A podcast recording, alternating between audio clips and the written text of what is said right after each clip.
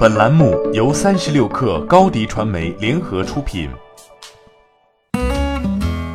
本文来自蓝鲸财经。十月三十一号，中手游将于港交所主板正式挂牌上市，募资规模区间为十点一亿港元至十三点一亿港元。此次中手游引入了七家基础投资者，包括快手科技、哔哩哔哩、阅文集团、三七互娱等，投资额共计二点五亿港元。成立于二零一一年的中手游，并非是资本市场的新兵，此次是中手游第三次递交相关文件，终于如愿延续中道而止的上市梦。然而，业内人士分析认为，中手游仍面临着 IP 游戏的市场表现低于预期，缺乏有较大影响力的代表作，IP 授权获取难度增加等问题。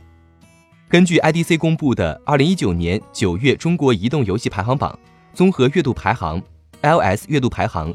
Android 月度排行三个榜单 Top 十，中手游没有一款游戏入选。而事实上，记者查找了各大手游类榜单，前五到十名几乎很难找到中手游出品的游戏。中手游虽然手握多款 IP，但并未有效开发 IP 资源。中手游拥有的 IP 众多，但从招股书看，中手游并没有将所有的 IP 进行大量授权和改编。除了常规性的 IP 改编游戏业务外，将重心放在了《仙剑奇侠传》等大 IP 上，重点做长线布局。此外，中手游还面临着合规问题，在其招股书中也有相应的风险提示。我们会受到规范手游的法律及法规继续发展演化，可能令我们难以取得或维持所有适用的许可证和批文。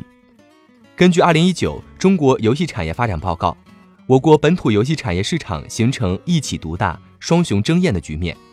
报告指出，由于腾讯以及网易的市场份额占了八成，剩下的两成市场才是其他上百家上市公司和所有没有上市中小公司争取的空间。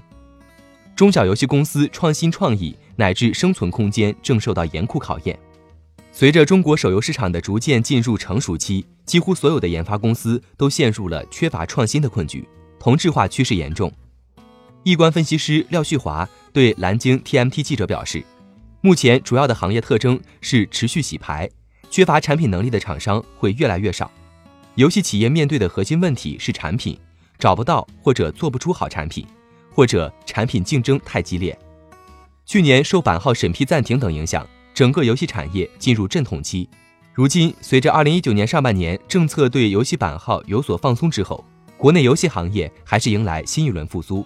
此时登陆港股市场的中手游能否带来惊喜？仍需时间验证。欢迎添加 baby 三十六克 b a b y 三六 k r 加入克星学院，每周一封独家商业内参，终身加入学习社群，聊风口谈创业，和上万课友一起成长进化。高迪传媒，我们制造影响力。商务合作，请关注新浪微博高迪传媒。